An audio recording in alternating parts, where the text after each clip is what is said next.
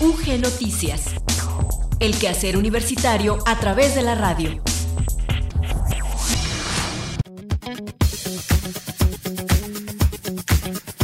Muy buenas tardes, iniciamos la emisión de UG Noticias de este miércoles 1 de julio de 2020. Gloria Rodríguez al micrófono, le doy la bienvenida y le invito a quedarse en sintonía con Radio Universidad de Guanajuato.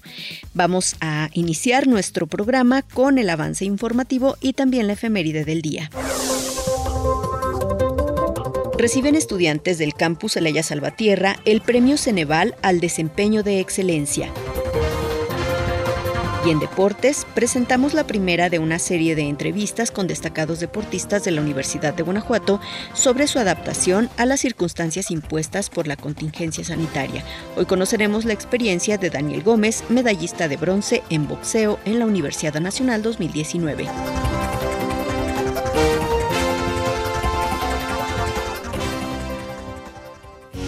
Efemérides UG.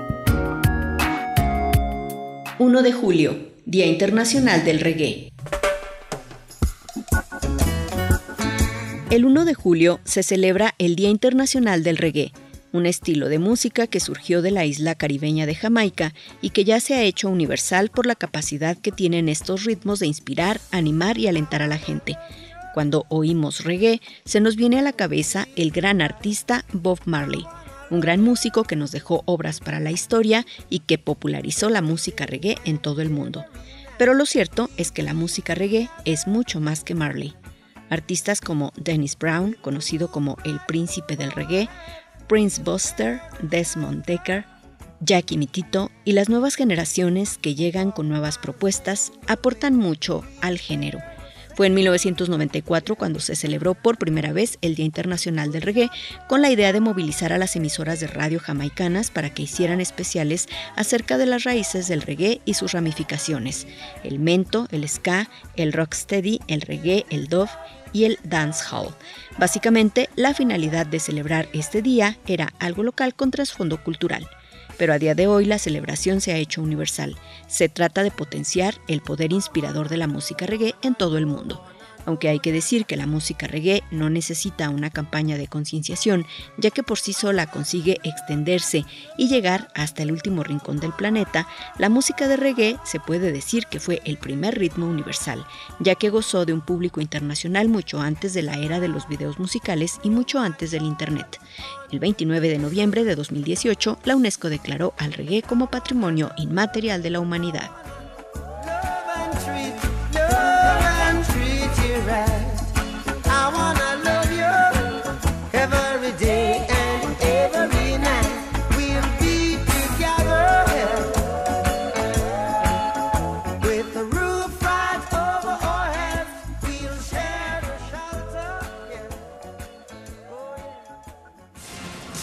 UG Noticias, el quehacer universitario a través de la radio.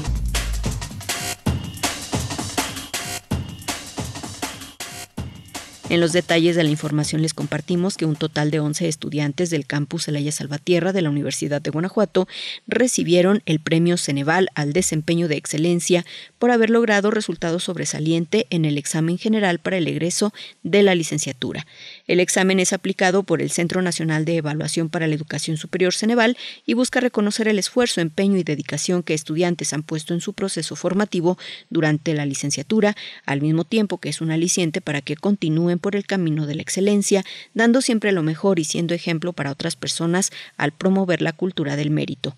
Los alumnos y alumnas que se hicieron acreedores a este reconocimiento son de la licenciatura en Psicología Clínica Fernanda Alexa Jamay Carrazo, de la licenciatura en Administración Diana Laura Flores Romero, de Enfermería y Obstetricia Brenda Armenta Contreras, Montserrat Flores Núñez, Erika González Cabrera, Adriana Hernández Hernández, María Fernanda Martínez Nieves, María Fernanda Orozco Mercado, Andrea Betsabe Pérez Estrada, Sofía Saraí Vázquez Chaires y Manuel Antonio Velázquez Rodríguez. Para Fernanda Alexa, estudiante de psicología clínica, los exámenes no son un reflejo de nuestras capacidades, aunque ciertamente la puntuación obtenida no es sino fruto del compromiso y perseverancia de quien lo asume. En mi caso, dijo, esto no hubiera sido posible sin un genuino gusto y disfrute por la psicología. Me siento feliz y satisfecha. Espero que este pequeño logro personal pueda beneficiar a la carrera y dirigir la atención a lo que puede ofrecer como ciencia de la salud. El premio Ceneval al desempeño de excelencia EGEL consiste en un diploma y una medalla alusivos, además del reconocimiento de toda la comunidad universitaria y de la sociedad. Este fue otorgado a 25 estudiantes de la Universidad de Guanajuato, sustentantes del examen en el periodo julio-diciembre del 2019, quienes a raíz de la pandemia derivada del COVID-19 han visto pospuesto su festejo. Las y los premiados son egresados de excelencia que al resultar sobresalientes muestran no solo competencias técnicas, sino virtudes tales como esfuerzo, constancia, inclinación hacia la calidad y un enorme grado de concentración y enfoque en la meta. Para Diana Laura Flores Romero, de la licenciatura en Administración, el resultado que alcanzó en la prueba es el producto de un gran esfuerzo. Es importante mencionar que el Ceneval es una asociación civil sin fines de lucro reconocida en el país y enfocada en la mejora de la calidad de la educación media superior y de programas especiales mediante evaluaciones externas e independientes. Asimismo, el EGEL es una prueba nacional estandarizada, especializada por carrera profesional, cuyo objetivo es identificar en qué medida los egresados de licenciatura cuentan con los conocimientos y las habilidades esenciales para el inicio del ejercicio profesional en el país. Al hablar de lo que significa para él este premio, Manuel Antonio Velázquez, egresado de la carrera de Enfermería y Obstetricia, señaló que este premio me motiva a seguir mejorando en mi profesión con más y nuevos conocimientos, agradecimiento y orgullo por la Universidad de Guanajuato. Escuchemos enseguida a Luis Miguel Campos, quien ya tiene para nosotros el reporte del estado del tiempo.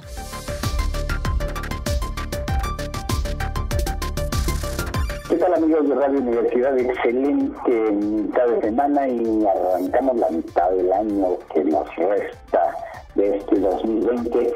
Pues tenemos que la onda tropical número 10 se desplaza sobre el occidente y sur del país, combinada con humedad del Océano Pacífico, propicia lluvias puntuales intensas acompañadas de actividad eléctrica y presencia de granizo. Además prevalece el ambiente caluroso. En nuestro entorno pues, se mantiene el día con nublados en incremento hacia la tarde-noche. Tenemos lluvias muy fuertes acompañadas de tormenta eléctrica. También la mañana y noche siguen frescas y el ambiente a lo largo del día es bastante caluroso. El viento sopla de dirección variable con algunas rachas fuertes. Las temperaturas pues casi similares al día de ayer. Esta tarde la zona norte 26 a 28 grados las máximas y mañana por la mañana las mínimas 12 a 14. La zona centro y sur, corredor industrial 29 a 32 grados, bastante calor y mañana por la mañana 15 a 17 las mínimas. La salida del sol a las 7 de la mañana con 8 minutos y se estará ocultando por ahí a las 8 de la noche con 31 minutos.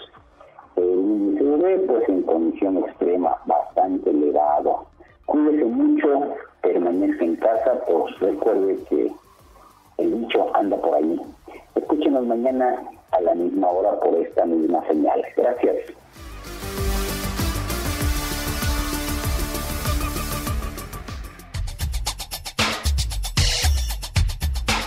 Entrevista UG.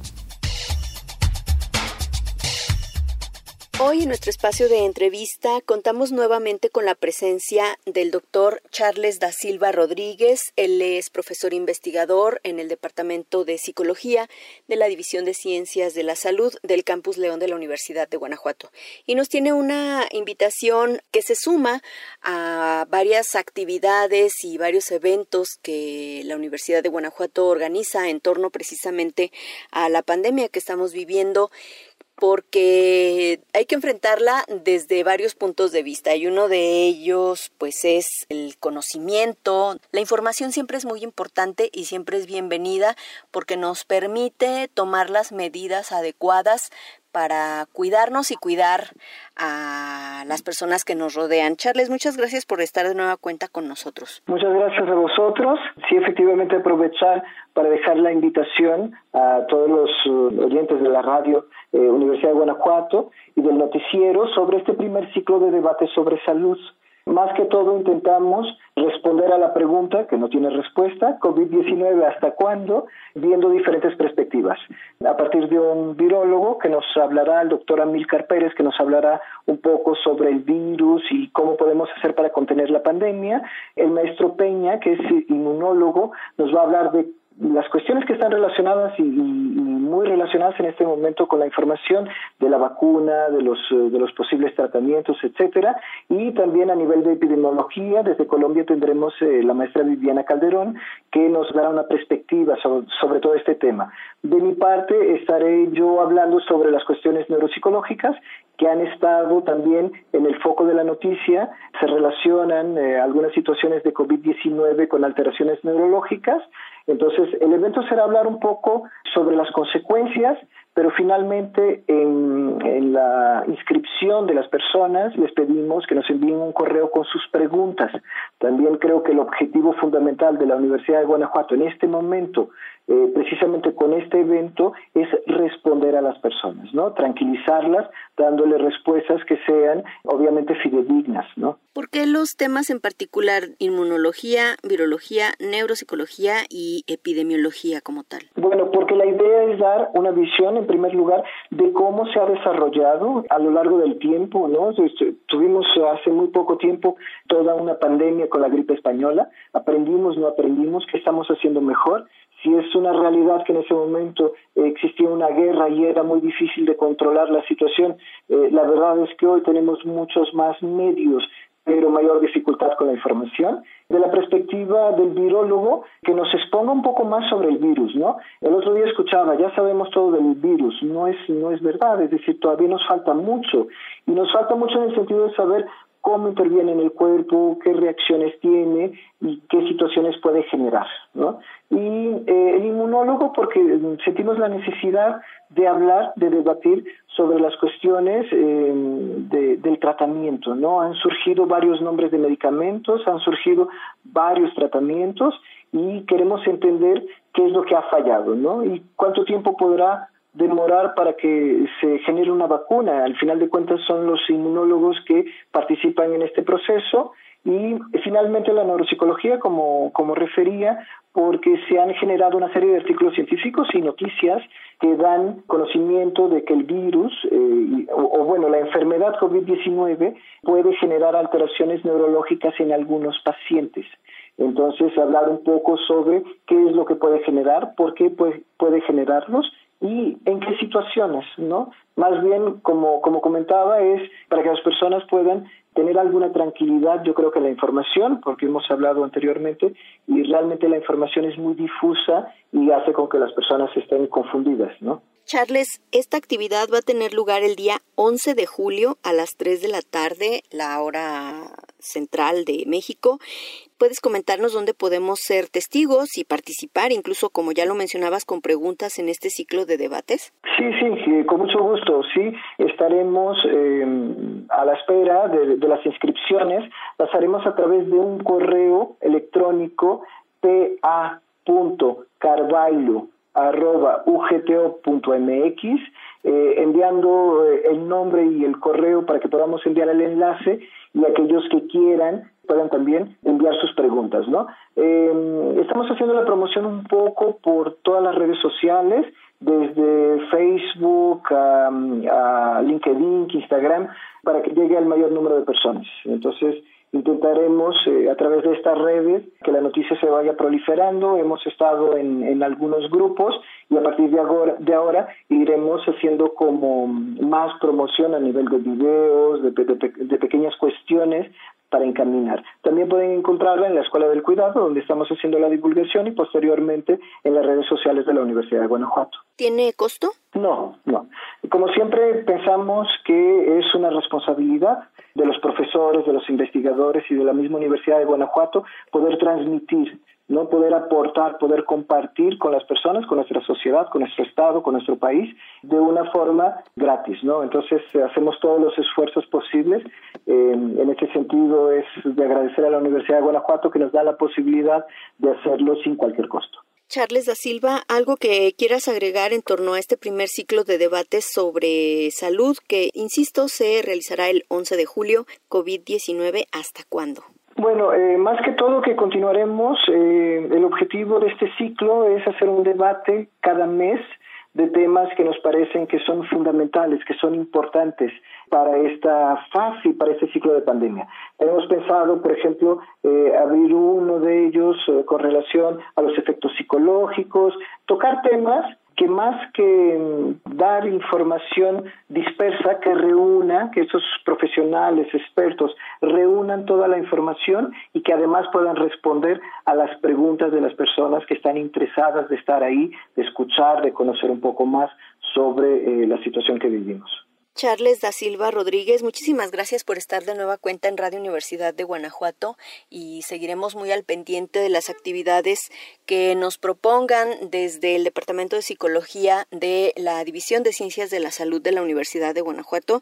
Y bueno, tú particularmente con esta serie de ciclos, de conferencias, de charlas, de debates muy necesarios en este momento en el que la información es lo que mejor nos puede ayudar a contener la pandemia, ¿no?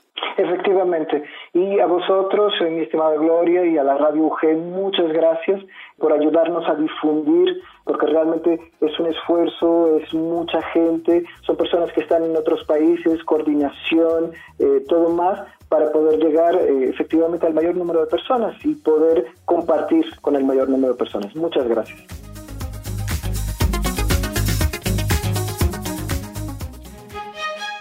Cultura UG. Como parte del ciclo Páginas del Orgullo que presenta el programa editorial de la Universidad de Guanajuato, el maestro Ezra Gibran, egresado de la Maestría de Literatura Hispanoamericana por la Universidad de Guanajuato, nos presenta su comentario en torno a la novela Brenda Berenice o El diario de una loca de 1985, escrita por Luis Montaño, que retrata la vida de una mujer trans, en específico la manera en que ella construye su identidad, formando un nuevo cuerpo y construyendo un lenguaje propio que puede expresar su identidad. Vamos a escuchar entonces al maestro Ezra Gibran. Hola, ¿qué tal? Yo soy Ezra Gibran y con motivo del mes del orgullo LGBT quiero hablarles sobre una novela titulada Brenda Berenice o El diario de una loca, que fue escrita en 1985 por el escritor Luis Montaño. Esta novela retrata a manera de diario la vida de Brenda Berenice, que es una mujer trans. Y a lo largo de las entradas ella nos habla sobre sus amores, sus encuentros sexuales, em, el destierro familiar eh, en su adolescencia y también sus aventuras con las Batichicas, que es su grupo de amigas trans. La estructura del diario tiene la peculiaridad de hacer referencia a artistas, personajes y obras de la literatura o de la filosofía eh, que mezclan la alta cultura con la cultura popular. También eh, va insertando algunos textos de otros autores, como un poema de Sor Juana Inés de la Cruz, el fragmento de una canción de Alberto Cortés, un poema dedicado a las mujeres solas y algunos versos de Mario Benedetti. También otra cosa que resalta es que la protagonista cambia, el, bueno, hace alteraciones en el lenguaje. Entonces, eh, a veces cambia el género de las palabras y dice relata en lugar de relato, diaria en lugar de diario. Y en otras ocasiones cambia la morfología o la fonética y dice sucias en lugar de sucias, tranquila en lugar de tranquila, mujer en lugar de mujer. Todo esto es muy importante, eh, así como esta hibridez del texto que mencionábamos, porque son dos recursos que van a dar forma a la identidad de Brenda Berenice como un personaje que subvierte y parodia las categorías de hombre y mujer y también de lo que entendemos como lo masculino y lo femenino.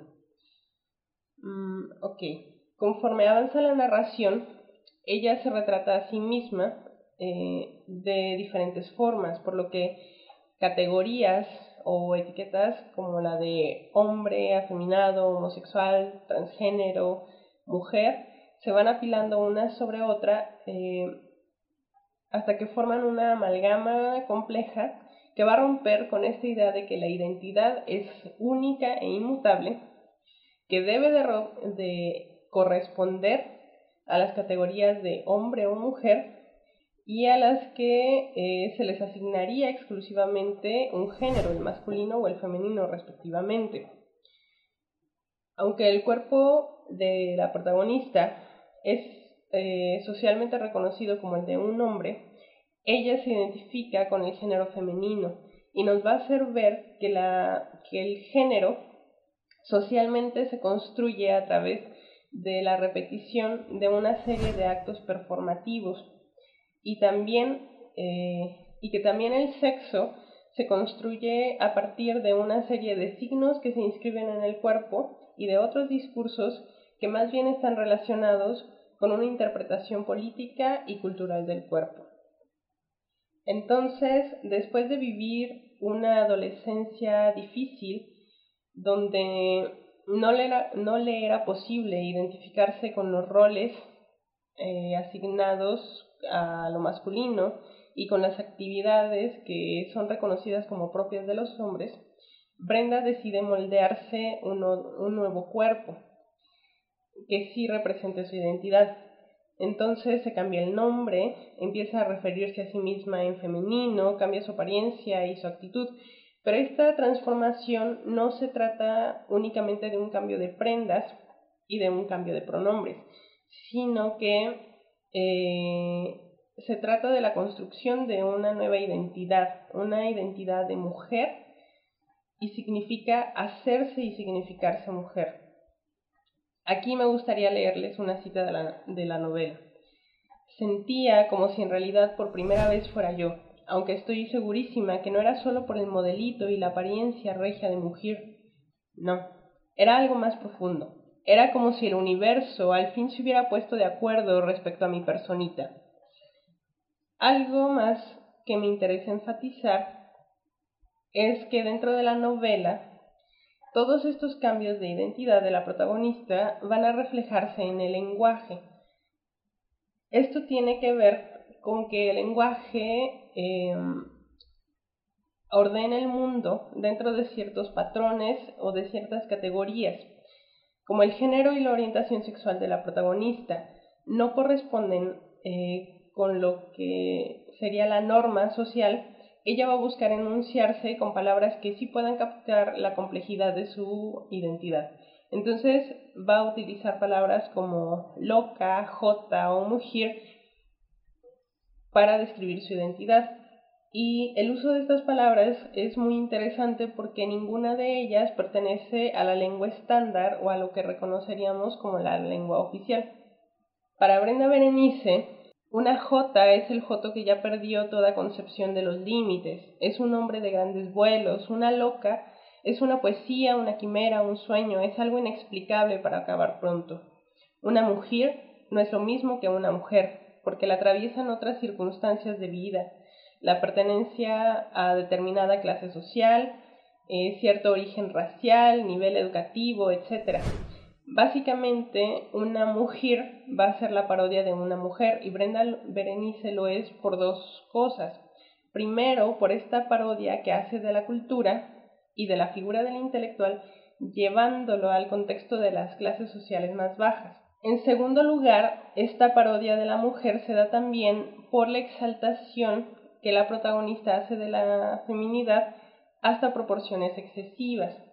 No es gratuito que el diario haga referencia a figuras como la de Marga López, Verónica Castro, eh, María Félix, que representan, eh, bueno, que son divas de la cultura popular y que representan eh, a la mujer de una forma muy teatral. Em, representan mujeres que son muy femeninas, que viven en desamor y que esperan, igual que Brenda Berenice, la llegada del marido perfecto. En fin, estas serían únicamente algunas de las líneas que tejen la identidad eh, de Brenda Berenice. Ahora eh, solamente me gustaría compartirles un fragmento del diario. Querido diario, después de tanto tiempo de íntima y continua amistad, pensarás que soy muy loca o complicada. Pero si no te aceleras, te darás cuenta de que solo soy un reflejo de la eterna inconformidad humana. Así, en estos quehaceres, lo único que varía son las formas. Querido diario, tú sabes que siempre andamos chillando por la falta de un hombre, y cuando lo tenemos, la verdad de la verdad, lo votamos. Botanitas en enero, botanitas en diciembre. Si el hijo del rey me quisiera, mataría una quimera. Somos, pues, los eternos jugadores. Unas veces nos va muy bien en la feria y otras nos ponen pintas o nos dejan para el arrastre. Entonces chillamos, nos deprimimos, nos quejamos de soledad. Somos las mujeres solas. Lloremos las mujeres solas, aquellas que estamos sin caricia, sin abrazos ni mentiras, las solas buscadoras de ternura, rabiosas tejedoras de figuras de hombres bestiales divinos. Lloremos las mujeres todas, la mujer de puerto sin marino, la viuda florida, la vieja virgen, la niña despuntante y sin marido, las abandonadas todas. Lloremos, que al llorar nos consolamos y aguantamos los rigores de la vida. Escuchamos al maestro Ezra Gibran, egresado de la Maestría de Literatura Hispanoamericana de la Universidad de Guanajuato, quien nos presentó la novela Brenda Berenice o El diario de una loca de 1985 de Luis Montaño, esto como parte del ciclo Páginas del Orgullo que podemos encontrar en las redes sociales del programa editorial de la Universidad de Guanajuato. Te invitamos a explorar este sitio. Deportes UG. Vamos ahora con Enrique Arriola que nos presenta la información del deporte universitario. Muy buenas tardes, Gloria, amigos de UG Noticias, los saluda Enrique Arriola y hoy en esta sección del deporte de la Universidad de Guanajuato comenzaremos a presentarles una serie de entrevistas que eh, estaremos realizando con integrantes de los selectivos Abejas UG que evidentemente han tenido que adaptarse a las circunstancias propiciadas por la contingencia sanitaria derivado de la pandemia del COVID-19. En particular hoy les presentamos una plática que tuvimos ayer en el espacio entre aficionados de Radio Universidad de Guanajuato con Daniel Gómez. Daniel Gómez, recordamos, fue medallista de bronce para la UG en la pasada Universidad Nacional 2019, medalla de bronce en boxeo universitario categoría welter y eh, con él pues platicamos distintos aspectos sobre lo que ha significado implementar una nueva rutina, el apoyo de su familia, sus estudios y otros temas. Vamos a escucharlo. Primero que nada, pues eh, que nos cuentes ¿Qué, ha ocurrido después de que ya estaban a punto de empezar universidad, de procesos y demás? ¿Qué ocurrió después de, la pandemia en tu caso particular? Eh, ¿Cómo te afectó este, este parón que vino para el deporte universitario? Sobre todo me afectó en que ya no puedo hacer los ejercicios completos que hacía antes de la pandemia. Por decir, ahorita en mi casa colgué un costal, una pera y una gobernadora y trabajo lo que se puede pero también necesito compañeros que me ayuden a hacer sparring y necesito de mi entrenador que me ayude a hacer manoplas y eso es lo que me ha faltado en eso. Oye, Daniel, también eh, en ese sentido platicábamos ahorita antes de entrar al aire de cómo han tenido que irse adaptando eh, tú con tu entrenador acá en Guanajuato. Me comentabas en los últimos días, por ejemplo, que han podido por ahí ya establecer otro tipo de rutinas. Cuéntame, cuéntame de eso, qué han platicado, en qué han podido trabajar para tratar de normalizar los entrenamientos que estás haciendo, como bien lo decías en tu casa. Sí, bueno, él se pone en contacto conmigo por WhatsApp y yo le mando videos, le mando videos, mira, hoy hice esto, esto, obviamente son videos breves, 10, 15 segundos, y ya me dice, oye, estás haciendo mal esto, me manda así sus errores desde donde él puede ver, ¿verdad? Pero pues no, no es igual que tenerlo a un lado pues personalmente. ¿Cómo estás eh, teniendo estos entrenamientos? Es decir, ¿cómo desarrollas la rutina? ¿Cuántos días a la semana? ¿Cuánto tiempo? ¿Cómo estás trabajando eh, en estos momentos tus rutinas de boxeo? Ahorita estoy, bueno, me levanto, descanso un día a la semana, por lo regular miércoles o jueves. Este, me levanto diario a las 6 de la mañana, me voy a correr unos 20 minutos, luego ya regreso, hago un poco de sombra de escuela de boxeo, Luego ya me pongo unos guantes que tengo por ahí y empiezo a trabajar con los aparatos que tengo aquí en mi casa. Y en el tema escolar también, Daniel, que bueno, ha sido, eh, me imagino, complicado, evidentemente, que han venido, al igual que con los deportes, el tema académico. ¿Cómo has podido eh, desarrollar la actividad académica en este semestre, enero-junio, que concluyó hace, hace poco? No, la, la escuela se me ha complicado mucho, esa sí se me complicó bastante porque no es lo mismo tener a tu profesor explicándote personalmente a que le estés mandando mensajes o que te esté mandando videos o que estén en reuniones por Zoom o Teams. Pues no es lo mismo luego que se te corta el internet y ya te perdiste media hora de clase y ya no entiendes los siguientes temas y así detallitos que, que pasan. Claro, claro. Y tu familia, me imagino, pues apoyándote en todo momento, ¿no? En estos, en estos procesos que han sido complicados pues para todos, evidentemente, eh, por una situación que, nadie esperaba con, el tema de la pandemia. Eh, ¿De qué manera te continúan apoyando tus papás, tu familia, para que continúes desarrollando la práctica del boxeo y, por supuesto, desarrollando tus estudios? En un costal, se podría decir. Y me dijo, órale, para que se ponga a entrenar aquí en la casa y me dio permiso de, de hacer modificaciones aquí en la casa. Tengo, de hecho, en el piso pintadas unas líneas para hacer un juego de escalera de coordinación. Y sí, él me da chance de, hacer de todo. Incluso tiene como uno, un mes, un mes y medio que ellos se ponen a hacer ejercicio conmigo. Ah, mira, ajá. y así como para mantenerse saludable. Ya es que para lo del coronavirus eh, se recomienda hacer ejercicio como para mantener tu sistema respiratorio fuerte. Claro, e, e, eso es, algo que también nos llama la, atención. Y, bueno, mi, querido eh, Daniel, ya para concluir, me imagino que pues ahora estarán tanto tú, tus papás, tu entrenador, pues esperando eh, lo que venga, ¿no? Los anuncios en torno a cuándo regresaremos a la actividad presencial. Eh, a partir de ahí, ¿cómo ves el tema de la preparación para el desarrollo de, las nuevas competencias de la universidad, del nuevo ciclo deportivo, pues que digamos también se está trazando, ¿no? Para, para el caso de todos los deportistas universitarios. Bueno, he visto que en el profesional, por decir el boxeo, este, ya no se junta tanta gente, de hecho yo creo que ya hacen las peleas a puerta cerrada y creo que yo ahorita en las Olimpiadas pues va a ser igual o algo similar para evitar la propagación del virus. Y en ese sentido, Daniel, ¿qué planes tendrías para el siguiente ciclo, además de, por supuesto, esta Universidad Nacional? Para el siguiente ciclo, bueno, ahorita mis planes son en cuanto den luz verde o la pandemia se controle un poquito, empezar a salir a pelear a diferentes lados. De hecho, antes de la pandemia ya tenía como unas tres o cuatro peleas programadas.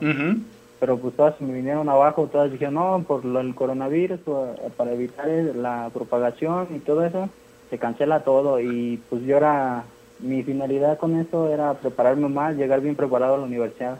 Ahí está pues Daniel Gómez y en siguientes emisiones estaremos presentando a otros deportistas, abejas UG, que también han tenido que adaptarse a distintas circunstancias derivadas de esta contingencia sanitaria. Así que los invitamos a seguir con nosotros. Por lo pronto, regresamos con Gloria a UG Noticias. Se despide de ustedes Enrique Arriola. Muchas gracias y muy buenas tardes.